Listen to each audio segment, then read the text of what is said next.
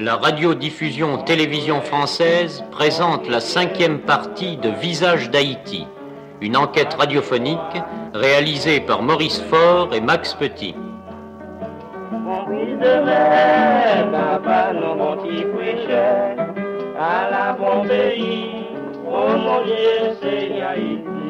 Depuis la bibliothèque de la Fondation Focale, Connaissance et Liberté, au centre de Port-au-Prince, avec nos invités pour euh, toute cette heure consacrée à la religion, aux religions en Haïti, le père William Smart, le père Jan Sansens et Laena Curbon.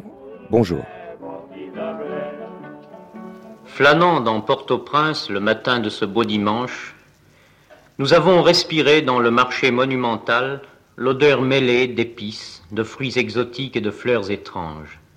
Nous avons parcouru l'avenue Truman, bordée d'une somptueuse palmeraie qui longe la mer pendant deux kilomètres. La blanche cité de l'exposition, quasi surréaliste, bâtie en 1949.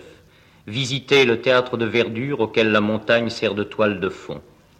Devant le casino international, amarrés au ponton, se balançaient les yachts venant de Miami ou de Cuba. Le soleil était déjà haut lorsque nous nous sommes embarqués sur un grand bateau à fond de verre qui nous a conduits en mer au banc des Iroquois. Longtemps, nous nous sommes promenés au-dessus d'un véritable jardin sous-marin, admirant dans une eau incroyablement limpide la profusion multicolore des hauts fonds corallins, peuplés de milliers de poissons, auprès desquels le technicolore le plus agressif de Nathalie Calmus semblerait anémique.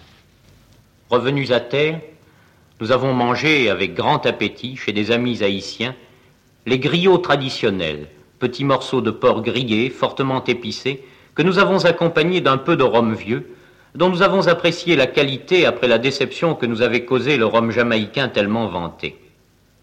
L'après-midi, dans son bureau de la cathédrale, nous attendait Monseigneur Leboise, archevêque d'Haïti, et comme son nom l'indique, évidemment breton. Pour un Français, il est impossible de parler d'Haïti sans souligner le rôle éminent joué dans ce pays par le clergé catholique, composé en majeure partie de Français, dans le maintien de la langue et de la culture française. Vous aurez une idée de ce rôle du clergé catholique en écoutant la conversation que nous avons eue avec Monseigneur Leboise, archevêque d'Haïti.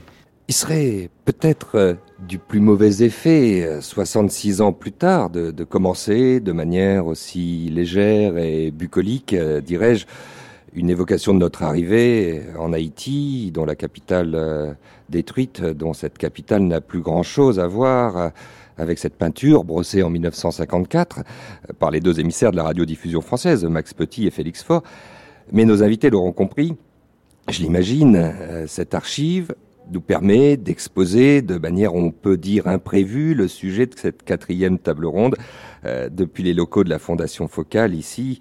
Euh, une table ronde qui réunit la Héna Curbon, le père euh, William Smart et le père Jan Sansens, qui est le directeur de la commission Justice et Paix. Alors, une réaction peut-être, William Smart, à ce petit saut dans le temps qu'on vient de vous proposer. Je ne vais pas vous mettre dans le rôle euh, de l'archevêque Leboise, qui recevait alors euh, euh, nos deux voyageurs. Archevêque que vous avez peut-être connu. Oui, oui, que j'ai connu et que j'ai rencontré le jour, la veille de mon départ pour Rome.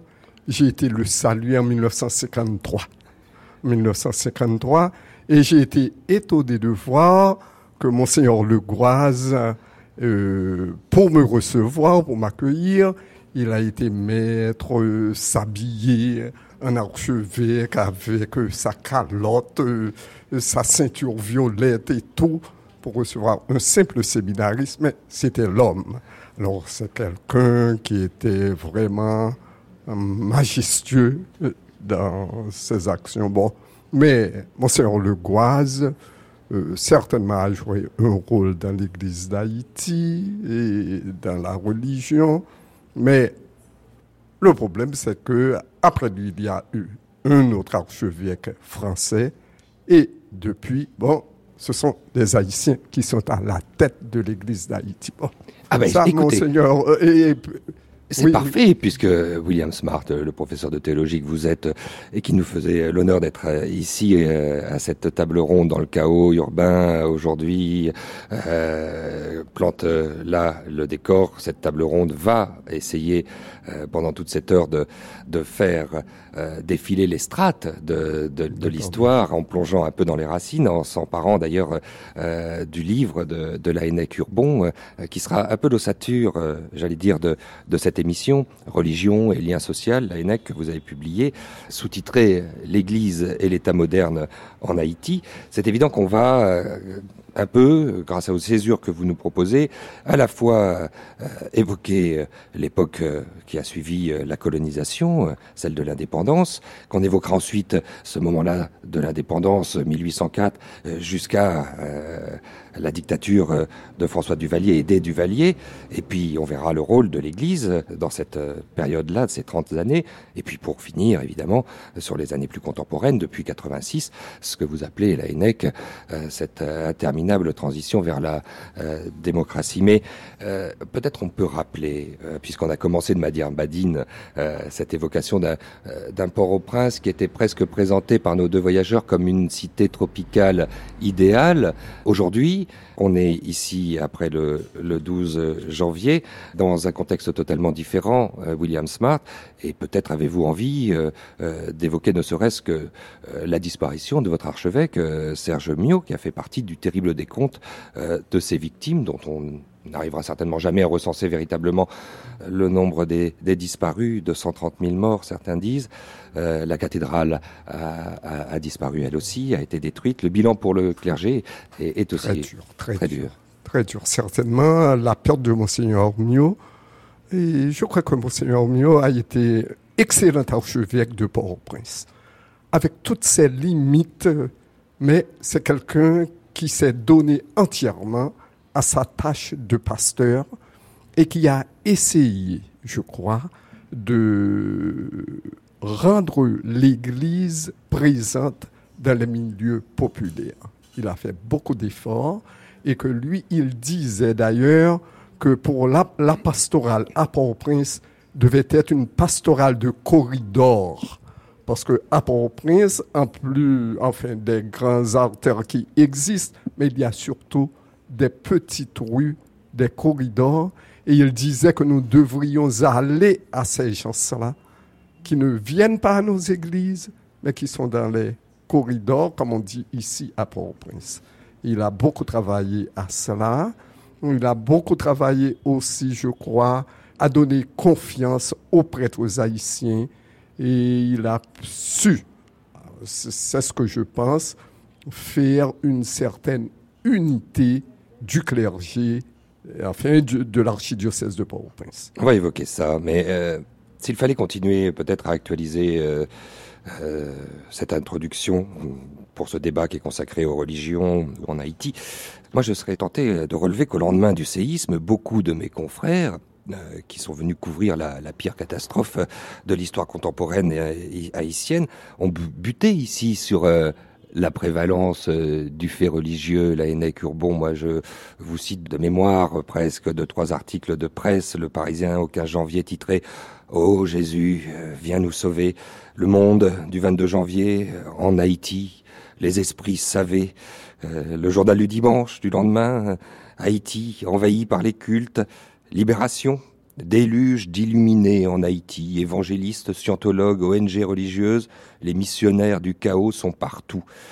Et puis, euh, on a ici entendu des choses troublantes. Euh, le samedi 16 janvier, un pasteur a déclaré au cours d'un service de jeûne retransmis par plusieurs stations de radio, Dieu m'a révélé qu'il a seulement posé la pointe de son orteil sur le sol d'Haïti ce 12 janvier pour punir les Haïtiens de leurs péchés, la Urbon est exact qu'au lendemain du séisme, le vaudou semble avoir été pointé du doigt aussi par de nombreux Haïtiens et que par exemple, euh, on a pu voir une semaine après la catastrophe un groupe de chrétiens évangélistes jeter des pierres euh, sur euh, les participants à une cérémonie vaudou, comme si la diabolisation du vaudou était constamment ravivée?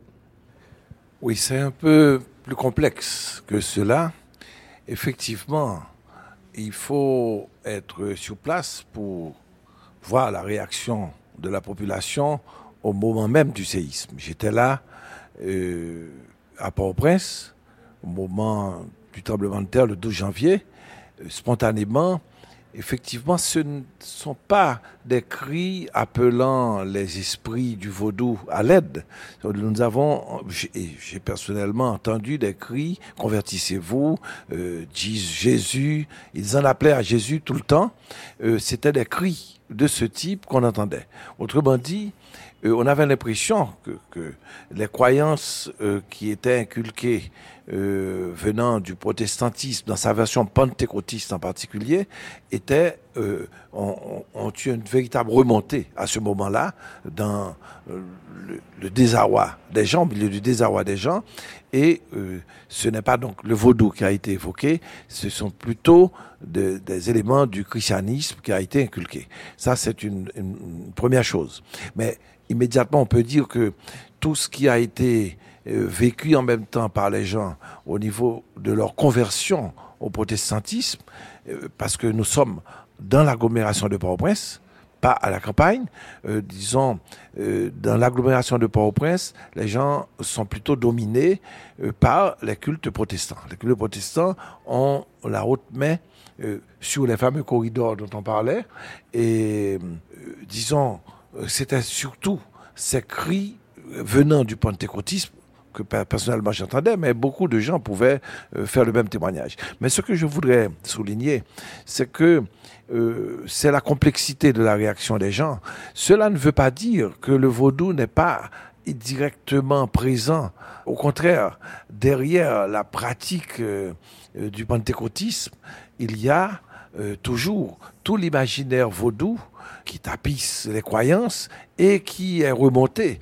Donc le vaudou remonte, même à travers sa diabolisation, il, il a une certaine présence. Évidemment, cette présence, si elle, elle est trop forte, et elle ne l'a pas été à ce moment-là, au, moment de la catastrophe. On, a l'impression que ce n'est pas euh, ce genre de problème que le vaudou a l'habitude de traiter.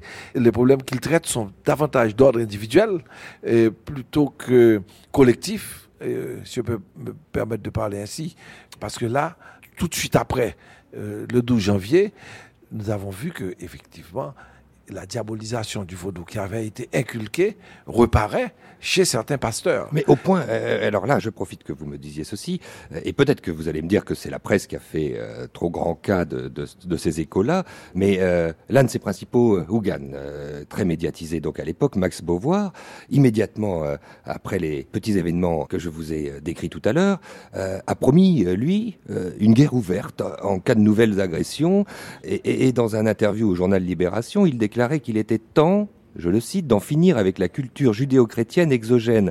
Alors moi je reviens avec vous, Jan Sansens, peut-être sur ce terme euh, exogène, pas par provocation, mais peut-être pour remonter aux origines. Ben, évidemment, il faut voir euh, comment les gens vivent la religion en ce moment. Hein. Donc, euh, je pense que ça c'est très important parce que on va voir donc que le, christianisme et la religion euh, catholique était aussi présente dès l'origine du pays d'Haïti. Donc je pense que ce n'est pas tout à fait euh, correct de dire comme si c'est un élément qui a été introduit euh, en après seulement. Hein, donc donc dès Dieu est partout, mais ça semble avoir été comme ça depuis le début.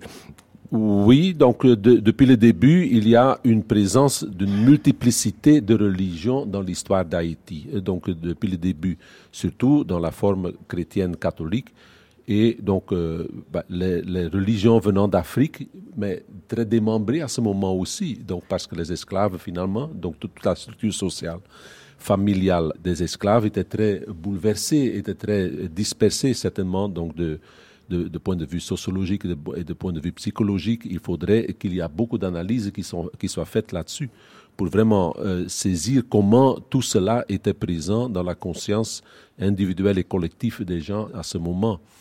Quand nous retournons un peu sur le présent, donc et la façon que les gens ont vécu le tremblement de terre et l'aspect religieux, donc spontanément les gens appelaient à Jésus, mais il y avait encore un autre élément, je trouve, qui était assez euh, important, c'était il y avait aussi une certaine de culpabilisation de autoculpabilisation à certains moments. Donc, dans la culture haïtienne, qui mérite beaucoup de réflexion, et aussi dans l'évangélisation, qui demande vraiment que l'Église a un discours approprié par rapport à cela.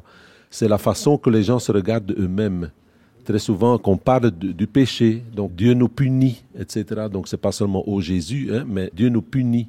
Tandis que je trouve que euh, le discours de l'Église et aussi donc des, pasteurs, tous ceux qui accompagnent le peuple, et aussi doit être euh, très positif, je trouve. Donc euh, ça aussi est un héritage, je pense, un peu de l'histoire et du colonialisme et de, la relation après l'indépendance entre Haïti et l'étranger, toute cette culpabilisation et cette image négative que les gens ont d'eux-mêmes qui se manifestent aussi à, ces moments. Alors justement, Janssen Sens, je fais là, je donne la parole à l'aîné Urbon parce que euh, replongeons avant l'indépendance, euh, au premier temps, euh, pour remonter aux racines de cette histoire, quand la colonisation rima tout de suite avec évangélisation. Oui, effectivement, je suis tout à fait d'accord avec le père Hansens. il y a eu euh, une culpabilisation très forte qui s'est manifestée pendant euh, le séisme et après. Euh, les Haïtiens croient qu'ils ont été châtiés, ils croient que Dieu est un Dieu qui châtie et, c'est normal. Il n'y avait rien d'autre à faire que d'accepter ce, ce châtiment. Alors, bien entendu, on voit bien qu'il y a deux sources à cette culpabilité. D'une part, au plan de l'histoire, il y a toute la colonisation qui a été faite sur la base d'un refoulement de tout ce que euh, les Haïtiens avaient comme culture propre, culture héritée d'Afrique et réélaborée pendant la période esclavagiste et qui a permis un certain lien social entre les esclaves donc cette culture à base de vaudou, à base de l'héritage africain, eh bien, cette culture a été non pas refoulée, mais méprisée, et il y a eu une véritable lutte contre cette culture-là. Donc, si bien que les Haïtiens finissent par croire, des Haïtiens, pas tous évidemment, des Haïtiens finissent par croire que évidemment, s'ils sont aujourd'hui dans la misère, s'ils sont aujourd'hui dans la pauvreté, et s'ils subissent ce châtiment euh, qu'est euh, le tremblement de terre, c'est que ils s'étaient mal comportés, ils avaient pratiqué le vaudou, ils le, méritent. Donc le vaudou aurait été l'une des sources d'un culte qui serait adressé non pas à Dieu, mais à Satan. Donc voilà, ça, on peut dire que cet imaginaire euh, date de très longtemps, date de la période de la colonisation, et ce n'est que récemment que les Haïtiens commencent à sortir de cette vision de la culture vaudou. Ce n'est que récemment, je veux dire, euh, un siècle et demi après, à partir du côté des intellectuels, d'abord, à partir des années 1930, où les Haïtiens intellectuels commençaient à, se dire, mais non, il faut euh, repenser complètement euh, le rapport des Haïtiens à l'héritage africain. Bien, mais l'Église a persisté, l'Église catholique a persisté dans cette vision de la colonisation liée à un type de vision péjorative de la culture. Ben ça, on le reconnaît, mais maintenant que l'Église a un peu tamisé sa position vis-à-vis du vaudou, les euh, mouvements protestants ont pris le relais de ce que faisait l'Église auparavant et vont directement expliquer aux fidèles que le vaudou est à la source de leurs conditions actuelles. Il faudrait en sortir pour entrer dans une mobilité sociale, pour entrer dans le développement. Et donc, les divinités vaudou vont être diabolisés et vont être euh, présentés dans les prédications pentecôtistes en particulier comme l'une des sources des malheurs du peuple haïtien. Évidemment, au moment du désarroi que représente euh, le moment du séisme, bien entendu, euh, tout cet imaginaire remonte à la surface. voilà l'explication que moi je donne à cette culpabilité cette culpabilisation des Haïtiens exprimée au moment, euh, massivement, au moment du tremblement de terre. Bon, maintenant, il faut parler euh, en termes de classe sociale. Il faut voir quelles sont les couches sociales qui ont eu à, réagir ici face au tremblement de terre au plan religieux. William Smart, vous avez envie de, de rajouter oui, oui, quelque chose? de dire quelque chose. Je crois que cette manière de nous culpabiliser vient aussi de la forme de religion catholique que nous avons en Haïti. Ça ne vient pas seulement Et nous avons eu une religion, enfin, insistant toujours sur le péché, sur le péché. Bon, ça, ce n'est pas seulement en Haïti, mais je crois que dans d'autres pays, on a dépassé, et en Haïti, on reste dans ça. L'haïtien aime se culpabiliser, et même dans notre liturgie aujourd'hui, par exemple, la première partie de la messe, ça m'a toujours frappé, le, les kyriés. Kyriés pour demander pardon, c'est interminable.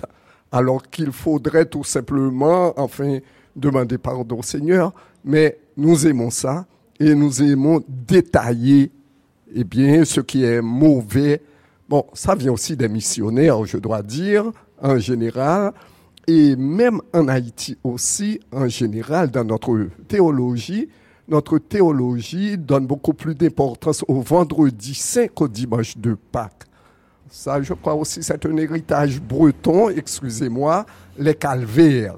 Les calvaires, bon, les calvaires certainement ont joué un rôle, Puisque vous évoquez l'héritage breton et le rôle euh, justement euh, du, clergé euh, breton venant en Haïti, à quand peut-on faire remonter cette première présence justement très très vite, William Smart, de, ces missionnaires bretons ah arrivant Ça, ça c'est le Concordat. Le Concordat, ah, voilà. on, on, fête justement les 150 années du Concordat. 1860. 1860. Euh, ils ont joué un rôle extraordinaire de dévouement, mais c'était une théologie, la théologie de l'époque, à mon avis, qui n'a pas été dépassée en Haïti. Et avec le Concile Vatican II, où on a l'autre aspect plutôt dans la liturgie, l'aspect de Pâques, l'aspect pascal, il y a un effort qui se fait, mais on aime, on aime se plaindre, on prend plaisir parfois à contempler nos malheurs. Euh, pour moi, c'est quelque chose en Haïti, dans la mentalité haïtienne, qu'il nous faudra arriver à dépasser, enfin au niveau de l'Église, exposer l'aspect plutôt joyeux, l'aspect victorieux, l'aspect, je ne sais pas, de la conquête, de la victoire mais l'haïtien en général, c'est peut-être là, c'est peut-être l'histoire de la colonisation. Justement, vous avez remarqué, euh, la Urbon, que j'ai essayé une passerelle tout à l'heure pour qu'on ait une chronologie, euh, qu'on arrive à filer, tout comme euh, savamment vous nous l'avez exposé dans votre ouvrage. Euh, sur ce fait fondateur, cette colonisation, ce génocide d'ailleurs de la population indienne, où, l'on verra en 1992, lors du 500e anniversaire, les Dominicains de l'autre côté de l'île, cette île d'Hispaniola, entièrement gommée d'ailleurs cette problématique pour mettre l'accent simplement sur ce fait de de l'évangélisation, de ce colon euh, qui, euh, comment le baptisait-on, euh, le découvreur glorieux et illuminé, réunisseur de la terre de Dieu, le porte-Christ apportant la lumière au monde. C'était comme ça. Oui, c'était cette vision qui était diffusée à un certain moment, en tout cas. C'est-à-dire, c'est la vision de la conquête comme telle qui était à la fois une conquête euh, matérielle et spirituelle en même temps. C'est-à-dire que on prétendait une conquête religieuse en même temps. Donc autrement dit, euh, ce qui s'est passé avec euh, Christophe Colomb dans l'île, et j'avais fait exprès de, de revenir à cet aspect-là pour montrer, pour prendre l'histoire au niveau de ce que j'appelle avec Brodel, ce que Brodel plutôt appelle l'histoire globale. Euh, qui permet de, de, voir sur la longue durée, euh, c'est le, concept de Brodel, l'histoire de l'Église en Haïti et l'histoire d'Haïti, eh bien, on voit que la perspective de la conquête, quand on l'approfondit, on voit que euh, les changements qui se produisent peu après, que ce soit pendant la période esclavagiste ou pendant la période de on voit que les, les, changements sont à peine perceptibles.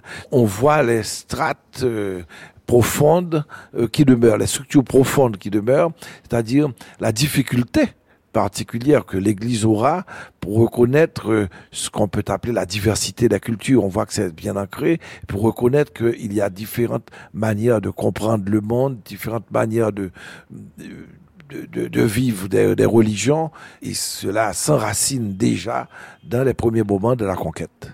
C'est ce que j'essayais de montrer en revenant à l'histoire de Christophe Colomb dans, dans la Caraïbe. C'est important ça, parce qu'après, euh, tout de suite, on se rend compte que euh, il y a eu un rôle de, de l'Église catholique euh, dans la lutte aussi euh, pour l'indépendance. Qui, à cette table, euh, aurait envie de, de, le souligner ceci Parce que l'ANEC, vous l'avez, vous l'avez vous étudié, mais souvent on l'oublie.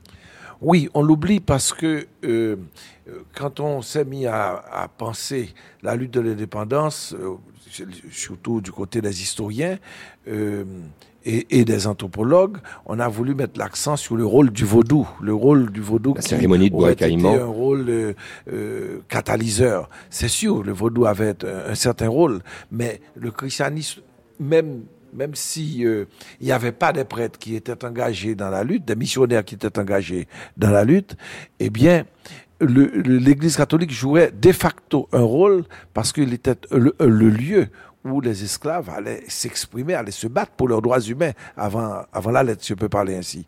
Dans la mesure où ils profitaient des rassemblements qui étaient permis pour organiser des révoltes à l'intérieur même des églises. Ensuite, deuxièmement, le seul fait que les jésuites, qui étaient missionnaires, étaient plus proches d'eux, il y avait un certain nombre de discours qu'ils pouvaient entendre.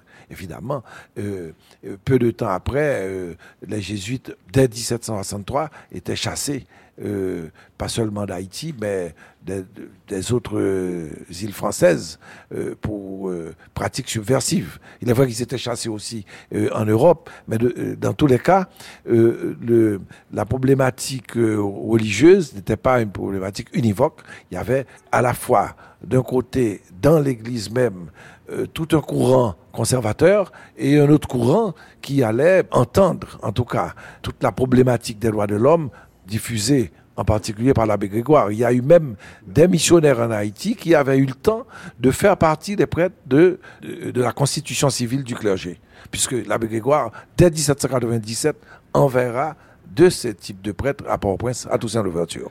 William Smart, je, je, sens que le professeur de théologie qui est en vous bout et a envie de continuer ce fil de l'histoire qu'on est en train tout, de dévider. Tout à Ça fait d'accord. J'aimerais tout simplement ajouter que même dans la révolution de Saint-Domingue, il y a eu la présence de certains prêtres. Ça, c'est quelque chose qu'on est en train de d'étudier. D'ailleurs, la UNEC participe aussi à cette étude pour retrouver des noms de prêtres qui ont accompagné les esclaves dans leur lutte contre les colons et pour l'indépendance. Il y a des noms, il y a peut-être une dizaine de noms déjà. Donc c'est quelque chose pratiquement peut-être de nouveau, mais il y a eu, et comme la Yénèque l'a dit, eh bien la présence de l'Église qui ne peut pas être négligée dans le sursaut, je dirais, qui s'est produit pour la libération des esclaves. Bon, ça c'est une longue histoire. Qui nous entraînerait très et loin. Je crois que justement, il ne faut pas se limiter et au bois caïman, bon, c'est tout un problème culturel maintenant qu'il faudrait développer ailleurs. Et alors si justement on continuait euh, à, à, dérouler cette histoire euh, pour euh, cerner un peu plus le rôle euh, et l'évolution de l'Église catholique ici, euh, Janssen vous avez envie de nous dire un mot sur euh, le rôle que l'Église aura pu jouer tout de suite après la proclamation de l'indépendance en 1804 et peut-être s'il fallait respecter les césures de la NEC Urbon jusqu'en 1860, jusqu'à la signature du Concordat oui, après l'indépendance euh, de, de, la République d'Haïti, donc euh, bah, cette période est, a toujours, est toujours décrite comme une période de confusion plutôt parce que les liens officiels entre euh, donc Haïti et le Saint-Siège ou bien les instances hiérarchiques de l'Église étaient troublés, disons.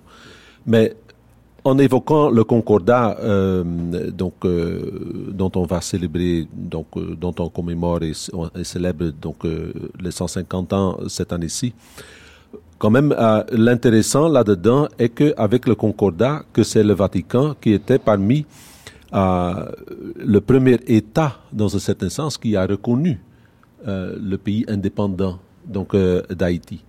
On était en quelle année? En 1860, à, à ce moment. Donc, euh, Il y a 56 ans après l'indépendance, les autres États étaient encore en train de négocier ou bien de voir, même si Haïti avait fortement contribué à leur propre évolution et à leur propre indépendance. Donc, par exemple, Rome est le premier État, la Urbon, à avoir reconnu l'indépendance de la jeune République. Non, la France a reconnu. voilà. À partir de 1825, évidemment. En faisant signer cette fameuse dette. À partir de, à partir de Avant la France, avant la France, avant le Concordat, ah avant le Concordat, parce que pour entrer en, en discussion avec euh, le gouvernement haïtien pour signer le Concordat, ça remonte à déjà 1821 en 1821. Donc, le Saint-Siège a reconnu officiellement Haïti. D'ailleurs, dans une lettre de 1824 que le Saint-Siège a envoyée au président d'Haïti, il l'appelle président de la République d'Haïti. À notre cher fils Jean-Pierre Boyer, président de la République d'Haïti. Donc, c'était officiellement reconnaître Haïti eh bien, comme un État indépendant de la France. On a l'impression, là, Anna Curbon, que l'Église est associée et recherchée comme euh, appareil de l'État à cette période-là. Ah oui, Absolument. C'est très important ce que William Smart vient de souligner. C'est que très vite, de toute façon, les premiers chefs d'État ont reconnu l'Église catholique comme étant euh, le culte le plus important en Haïti. Et pratiquement, euh, même si euh, Dessalines disait que tous les cultes sont reconnus, mais c'était le culte catholique qui était considéré comme le culte par excellence. Donc dès 1821 et un peu avant, les chefs d'État haïtiens, les dirigeants haïtiens ont compris que c'est du côté de l'Église qu'il fallait chercher la reconnaissance de l'indépendance. C'était très important pour eux. Donc, puisque aucun État européen n'était prêt à accepter ce genre de choses, parce que ces États étaient à la fois coloniaux et esclavagistes en même temps. Alors, les dirigeants haïtiens ont été tenaces là-dessus, ont tenu bon de 1821 jusqu'en 1860. Ils ont repris de manière euh, régulière le, débat, euh, les négociations qui, ont, qui n'ont abouti en fait que 40 ans après. Alors maintenant, bien entendu, en 1825, après l'histoire de l'indemnité qu'on connaît, qu'il fallait payer à la France, euh, c'était la, condition pour que la France reconnaisse Haïti. Comme euh, évidemment, euh, là, le, gouvernement n'a pas hésité, puisque la, la, grande bataille pendant les 50 premières années de l'indépendance d'Haïti, c'était le problème de la reconnaissance d'Haïti comme un État indépendant. On va pas avoir le temps. et, les États-Unis n'ont reconnu, bien entendu, Haïti comme État indépendant qu'en 1861. Quoi qu'ils aient eu des rapports euh, commerciaux importants avec Haïti bien avant, ainsi que l'Angleterre. J'ai peur que on n'ait pas le temps, disais-je, effectivement, de, euh, à chaque fois d'aller euh, plus en profondeur sur ces périodes traversées. Alors on va faire des sauts dans le temps, parce que ce qui est intéressant euh, peut-être de comprendre, c'est quelle a été... Alors ce qu'on a vu à peu près ensemble ce qu'a changé le Concordat, je ne sais pas si on a tout compris, la ENEC peut-être un dernier mot là-dessus, ou, ou l'un de vous deux, mais en, en, tout cas, il y a ensuite cette, cette période pour nous plus intrigante, où le clergé va jouer un rôle sous la dictature des Duvaliers, entre ambiguïté et, et, et compromission, ai-je euh, envie de dire, non? Qui pourrait nous synthétiser ces, ces, 30 années-là où il va se passer beaucoup de choses que vous avez vous-même vécues, euh, William Smart? Vous parlez de quelles années? Des années de noir, des années de la dictature. Oh oui, bon, certainement, certainement. J'ai été moi-même expulsé, et expulsé d'Haïti en 1869 par euh, Duvalier, avec euh, toute une équipe euh, d'autres prêtres, neuf prêtres et un laïc. Nous avons été expulsés en 1869. Ça, c'est la première vague, les expulsions. Les expulsions, on a expulsé beaucoup de... On a expulsé l'archevêque de Port-au-Prince, Monseigneur Poirier, on a expulsé, Duvalier expulsé le premier évêque haïtien, Monseigneur Rémi Augustin. Et qu'est-ce qu'il va être question pour lui de faire très rapidement, intelligemment, dirais-je? Non, c'est-à-dire qu'il voulait être le maître du pays. Il avait déjà l'armée oui, oui, il avait l'armée et il voulait contrôler toutes les institutions. Il lui manquait donc Euh, Le clergé. L'Église, il lui Voilà. manquait l'Église, donc il est arrivé justement. Il n'a pas pu contrôler l'Église, euh, je dirais, en faisant des cadeaux, etc. Mais il voulait être vraiment le chef, alors il a pris les grands moyens. Il faut dire aussi qu'il voulait avoir, il faut reconnaître ça, un clergé haïtien. C'est lui qui va indigéniser, Ça, dit-on. ça, il faut le reconnaître. Il voulait avoir un clergé haïtien et que Rome a hésité à traîner, trop traîner, pour donner des évêques haïtiens au pays. Alors Duvalier a pris des moyens forts, bon, que on ne peut pas, enfin que moi je ne puis pas accepter, d'accord, si vous voulez, mais pour lui, dans sa politique, c'était le moyen d'y arriver. Et sur ce point, il a réussi, parce que Rome a marché ensuite. Il a expulsé les évêques et il a, à ce moment-là, il avait le droit, le président d'Haïti avait le droit de nommer des évêques. Et bon, il y a eu des négociations difficiles, mais quand même, Rome est arrivé à l'époque du concile, justement, pour donner à Haïti des pasteurs. Après le concile, Rome a accepté de négocier avec Duvalier et on a eu des évêques haïtiens à ce prix. C'est à ce prix. Janssen Sens, vous qui êtes d'origine flamande, arrivé ici en 1973, quelques réflexions sur ce qu'a été ce clergé national euh, fabriqué par euh, euh, François Duvalier. Vous arrivez après sa mort, mais vous avez le droit à avoir le fils dans la Ben, famille. c'est difficile de faire un, euh, une parole claire sur ce clergé. Dans ce sens, moi, j'ai eu beaucoup d'appréciation pour les prêtres haïtiens que j'ai connus à ce moment. Comme euh, jeune missionnaire, je suis venu en Haïti dans le plateau central. Mais à ce moment, on avait seulement Monsieur de Coste, qui était donc euh, un, un évêque haïtien, avec euh, le père Yves Lapierre, qui était le seul prêtre haïtien à ce moment dans tout un diocèse. Tous les autres étaient donc euh, euh, des, étrangers, des missionnaires étrangers. En ce moment, quand on regarde euh, 40 ans après, donc il, n'y a plus de prêtres étrangers dans, le diocèse de Hinche. Donc euh, il y a une quarantaine de prêtres haïtiens qui sont là.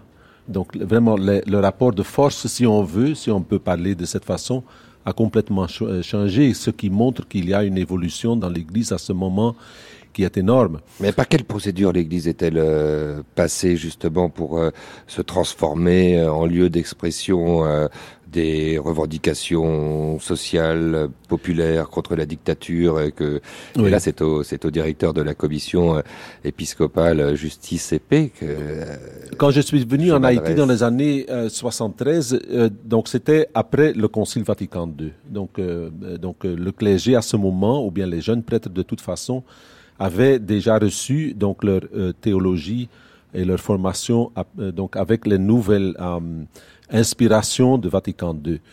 Donc on est venu en Haïti et j'étais heureux dans un certain sens de trouver une attention proche du peuple. Donc les paroisses rurales étaient vraiment euh, un milieu idéal pour s'insérer dans la population, de visiter les gens là où ils habitent.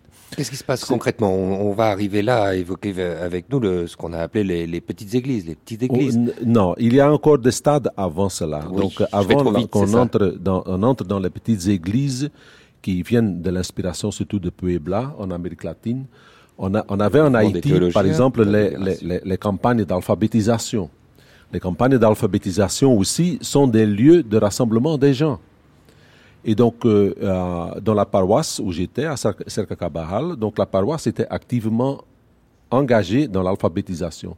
Donc, en participant à ces rencontres des gens, on apprend beaucoup de leur vie, de leur présence. Les gens se rencontrent et parlent de leur vie. Donc ça c'est très important. Euh, donc on avait les centres qui venaient de se créer. Par exemple, dans le plateau central, on, avait le centre de Papaye, donc où j'ai d'ailleurs été aussi euh, donc responsable du secteur évangélisation et des petites églises en certain moment après donc euh, vers les années 80. Donc là aussi, c'était quelque chose de nouveau que l'évangélisation était liée à une vraie occup- préoccupation pour la vie des gens. Donc évangélisation, développement, par rapport à une évangélisation orientée sur la sacramentalisation des gens, c'était déjà un gros pas. Que la vie des gens a un lien avec l'ensemble de ce que donc euh, du message de, l'évangile, que le développement des gens est aussi important, que le développement doit aller aussi jusqu'à la transformation des structures du pays.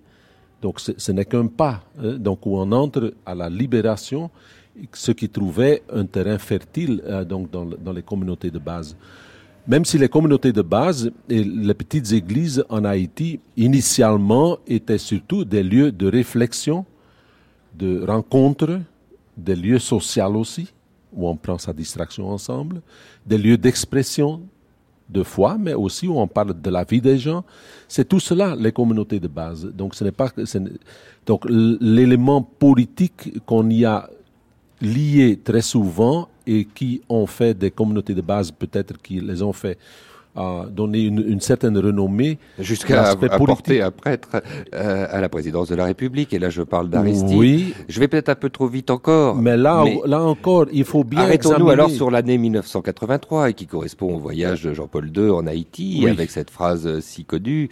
Hein, il faut que quelque chose change, ici. Hein, donc, et surtout, la phrase suivante, il faut que les pauvres donc, euh, se relèvent et ont des motifs à espérer. Hein, donc, euh, ce n'est pas seulement le changement comme changement, mais que le changement s'adresse aux pauvres et que ce sont les pauvres qui doivent avoir des motifs et des réalités pour exprimer leur espoir. Donc euh, ça, ça je, trouve très, très, significatif, effectivement. Pendant toutes ces années-là euh, de lutte, euh, avant euh, la chute de Baby Doc, on a, la Urbon, une église aussi coupée en deux. Tout le monde n'est pas que porteur de messages proches de ceux des théologiens de la libération. Tout le monde ne sont pas des activismes des droits humains ou des droits de l'homme.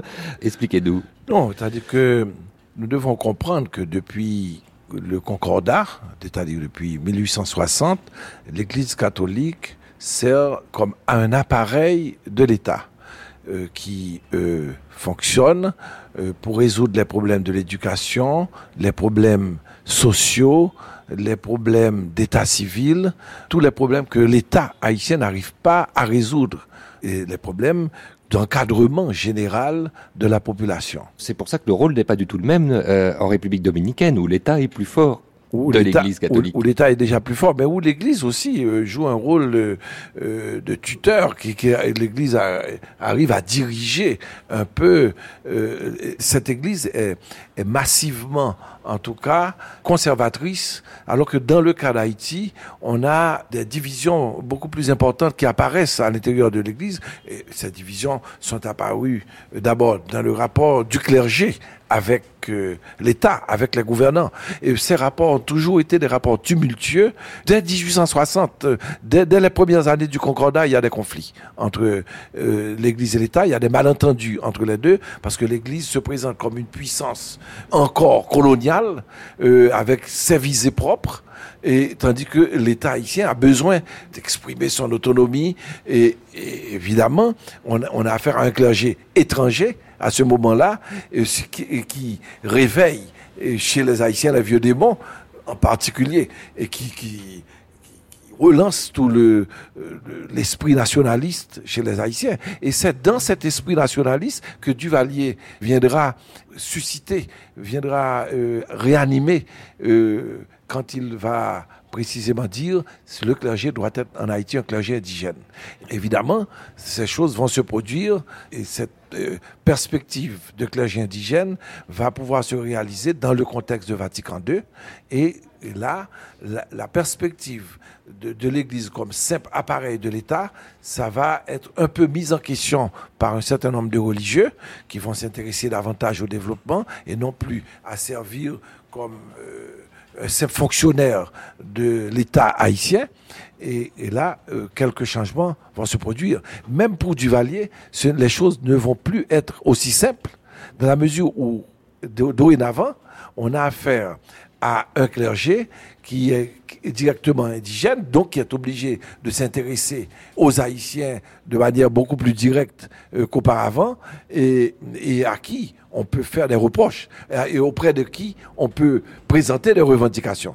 Donc, dans l'Église, il va y avoir euh, des divisions qui se produisent et euh, évidemment, euh, le Concile Vatican II, bientôt la théologie de la libération, ça, va être des, des, éléments qui vont permettre que l'Église va suivre dorénavant une pente qui sera défavorable à Duvalier. Bien entendu, il faut donc théologie de la libération, mais aussi l'ère de la diffusion de, des droits humains. Parce qu'il y a un changement euh, dans la politique américaine sous ce rapport-là. Il y a de plus en plus une hégémonie de la question des droits humains et Duvalier ne va pas pouvoir tenir face à cet assaut, d'une part, des églises qui vont entendre le discours des droits humains, grâce à cet assaut aussi euh, de l'international qui parle des droits humains, et tout cela va peu à peu se mettre ensemble et va euh, constituer des facteurs qui vont rendre obsolète une dictature en Haïti. C'est ce que vous vous dites en 1983, euh, William Smart, dans votre exil, quand vous entendez le pape euh, prononcer cette phrase, quelque chose doit changer, vous vous dites, ça y est. Oui, oui, oui. Non, d'accord. Je ne dis pas que j'ai collaboré à cela, mais certainement, pendant que nous étions en exil, nous avions des contacts avec Haïti, si vous voulez, avec des prêtres qui étaient engagés dans la bataille aussi, dans la bataille, parfois des rapports clandestins. On s'écrivait et bon, nous n'avons pas dit que ça euh, immédiatement que ça allait se produire, mais nous avons associé ça à la bataille que nous faisions aux États-Unis pour euh, les réfugiés et que pour nous, cette bataille n'était pas seulement une bataille économique comme voulait le faire croire le gouvernement euh, américain, mais que c'était aussi une bataille politique. C'est parce qu'il n'y avait pas de droits humains en Haïti et que les Haïtiens, eh bien, partaient, fuyaient leur pays. Et certainement, ici, il y avait la dictature. Et à ce moment-là, d'une certaine façon, nous avons pu lier les deux luttes, la lutte d'Haïti et la lutte euh, de New York et des États-Unis en général, pas seulement de New York et de Miami, pour le peuple haïtien. Et ce qui s'est produit aussi, c'est que euh, cette lutte aux États-Unis a permis à la conscience patriotique haïtienne de se réveiller. C'est tout l'ensemble de la communauté haïtienne de New York et des États-Unis qui participait aux manifestations contre la dictature en Haïti. D'accord? Donc, quand le pape a prononcé ce mot, certainement, pour nous, c'était extraordinaire. Et bon, on a pu, à partir de là, renforcer la lutte contre la dictature en Haïti. Justement, quand euh, est contraint à l'exil euh, Jean-Claude Duvalier en février 86, euh, vous écrivez très vite après, la Hennec Urbon, un petit livre, un petit essai, Comprendre Haïti, où vous dites, vous posez la question si tout de suite, hein, au lendemain de cette, euh, ce départ, s'il y a une possibilité de sortir de, de cette époque-là du duvalierisme, de s'en sortir aussi de la confusion entre politique et religion euh, qui a pesé euh, si souvent sur les structures sociales en Haïti. Et tout votre travail semble avoir été guidé par cette interrogation depuis toutes ces années. Oui, je suis bien content que vous me posiez cette question parce que c'est une chose de reconnaître qu'en dépit de la volonté de Duvalier euh, père et fils de contrôler totalement les institutions religieuses, l'Église, le système protestant, également le vaudou, eh bien, toutes ces forces religieuses se sont détachées de lui et finalement, on peut dire que l'Église a été l'un des fers de lance, le fer de lance principal de la lutte contre la dictature sur la base même de euh, la théorie des droits humains. Ça, c'est une première chose que nous devons reconnaître. Mais en même temps, pour que l'État maintenant se mette à exister, il faut qu'il arrive à ne plus se servir de l'Église comme un appareil. Il faut que l'Église parvienne peu à peu à prendre sa propre autonomie et il va en être euh, de même pour l'État. Et c'est à ce moment-là que nous allons nous rendre compte de la faiblesse de l'État haïtien. Parce que ce, cet État qui s'appuyait sur l'appareil de l'Église, maintenant est livré à lui-même, est livré à lui-même parce que sa vérité va apparaître et elle il ne va pas pouvoir répondre à l'ensemble des revendications sociales, culturelles et politiques qui vont lui être adressées. Et c'est à partir de là que la crise va commencer. La crise sera colmatée seulement avec l'accession d'Aristide au pouvoir, parce qu'on verra bien et voilà, que Aristide va jouer sur tout un messianisme, sur toute une, une confusion politico-religieuse qui réunira un peu partout. Il se présentera comme un leader dont la source du pouvoir ne sera pas euh, directement le pouvoir de ce qu'il appelle le peuple. il, dira à la fois le peuple, mais aussi ce sera Dieu. Mais un leader, ou d'autres diront un messie. Il, il retrouvera idéologiquement la position qui était celle de Duvalier. Et quand il euh, aura une pratique dictatoriale, eh bien, il, se sera lui-même euh, enferré dans cette pratique-là sans se rendre compte.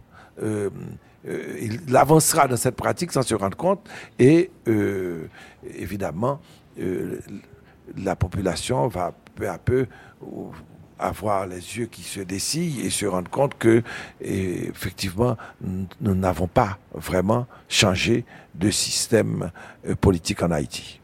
Alors que William Smart, vous y avez cru, euh, et que l'accession de ce prêtre devenu à la présidence de la République était Jean-Bertrand Aristide, euh, était peut-être euh, de mémoire une date presque aussi euh, importante que celle de l'indépendance. Non, je, je, je, je vais peut-être un peu loin. je vais, je vais un peu loin. certainement pas, mais certainement je croyais. Je croyais que Aristide allait aider le pays à trouver le chemin de la démocratie. Moi, vraiment, j'y ai cru. Et j'ai cru aussi qu'il allait travailler pour que le peuple trouve les chemins du progrès. Moi, moi, je croyais beaucoup, par exemple, le problème de l'alphabétisation. Parce que pour moi, ça, c'est un de mes problèmes. Et je, je, le redis, tant que le peuple haïtien ne saura pas lire et écrire, nous n'irons nulle part. Et pour moi, aujourd'hui, c'est le problème de l'éducation qui est le premier problème du peuple haïtien. Bon, je rêvais, je rêvais euh, de cela avec euh, Aristide et aussi une certaine pratique, je dirais, démocratique, une pratique démocratique. Et c'est le contraire que nous avons trouvé.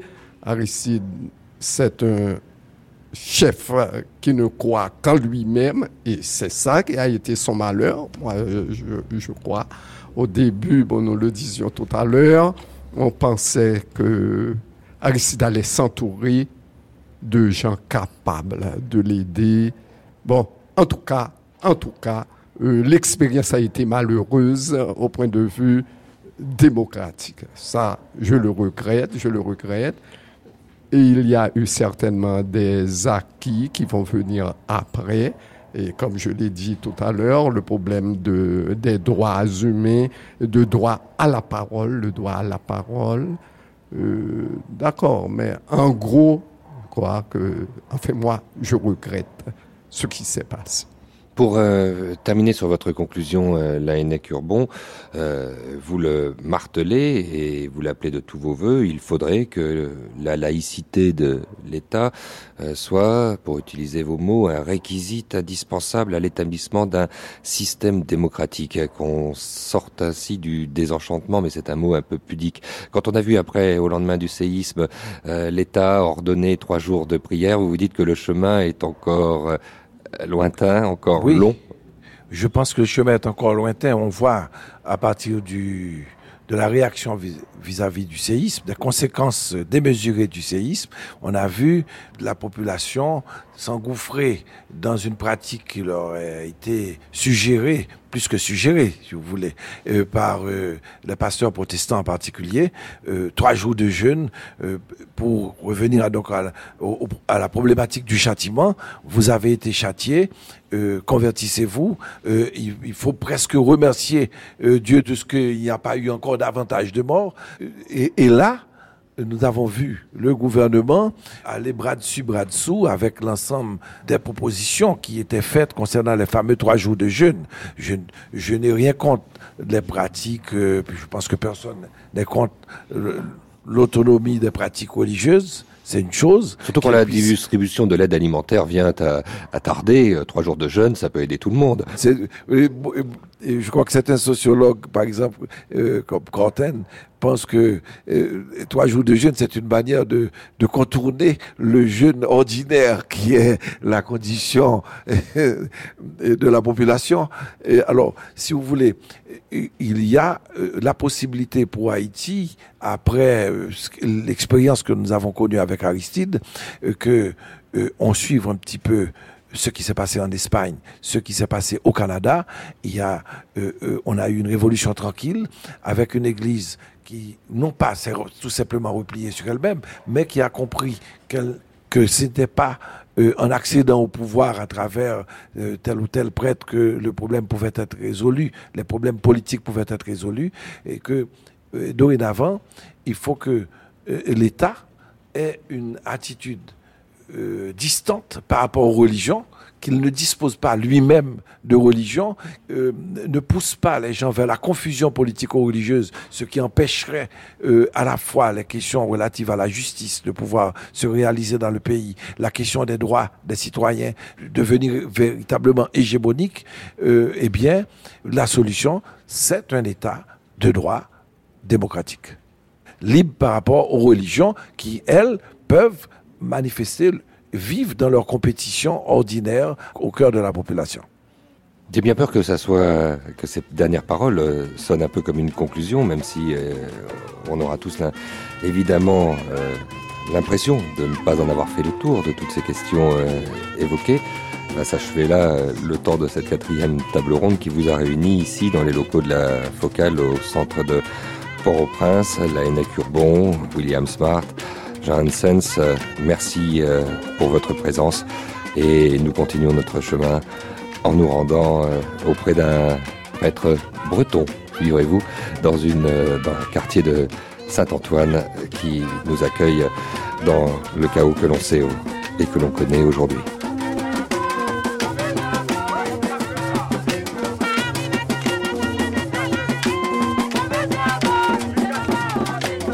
À la prise de son, c'était Philippe Etienne, une réalisation de Gilles Mardy-Rossian, un débat animé par Alexandre Hérault.